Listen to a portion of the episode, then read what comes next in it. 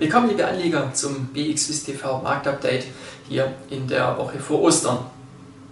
Letzte Woche, da haben wir erneut steigende Kurse gesehen. Am Freitag gab es einen Schlusssport in Amerika, der den Dow Jones auf über 33.000 Zähler gehievt hat.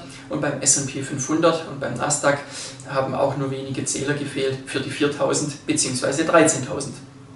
Die Gründe dafür waren äh, gute Konjunkturdaten.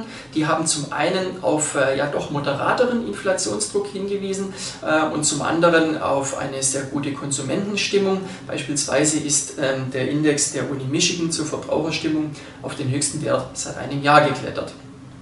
Präsident Biden, der möchte sein Impfziel noch äh, verdoppelt sehen. Und zwar sollen in den ersten 100 Tagen seiner Amtszeit 200 Millionen Dosen gespritzt werden. Beim DAX, da gab es noch äh, positive Daten vom IFO-Institut. Es gab einen äh, überraschend deutlichen Anstieg bei der Beurteilung der aktuellen Lage und bei den Geschäftsaussichten. Ja, und auch der SMI, der konnte zulegen auf rund 11.115 Zähler äh, und damit ist das Allzeithoch von 11.270 in greifbarer Nähe.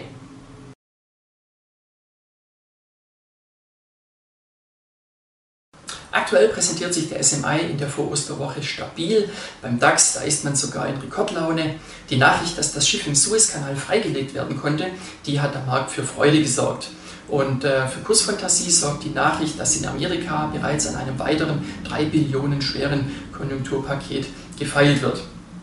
Wenig Freude dagegen haben die Anteilseigner der Credit Suisse. Der Kurs ist heute stark unter Druck. Zweistellige Minuszeichen sehen wir hier. Ähm, der Grund sind ähm, ja, die Zwangsverkäufe beim US-Hedgefonds Archegos Capital und laut Medienberichten sind ja noch weitere Institute betroffen, darunter die Deutsche Bank, Morgan Stanley und Goldman Sachs. Und das japanische Haus Nomura hat heute bereits von signifikanten potenziellen Verlusten gesprochen. Die UBS ist ebenfalls betroffen, allerdings ist hier der Kurs nicht so stark im Minus. Äh, weitere Verlierer sind heute noch ABB und Givaudan, allerdings ist hier der Grund äh, schlicht und einfach der Dividendenabschlag. Wäre das nicht der Fall, dann wären die Titel ja fast unverändert bzw. im Plus.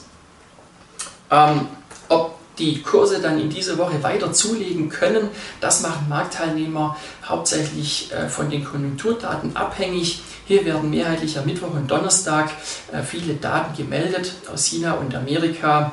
Und äh, angesichts des erreichten Kursniveaus wäre es aber auch nicht verwunderlich, wenn in dieser verkürzten Woche nun eben eine Pause eingelegt werden würde. Am Karfreitag wird ja nicht gehandelt und daher wünsche ich Ihnen an dieser Stelle schon mal ein schönes Osterfest und machen Sie es gut. Bis zum nächsten Marktupdate.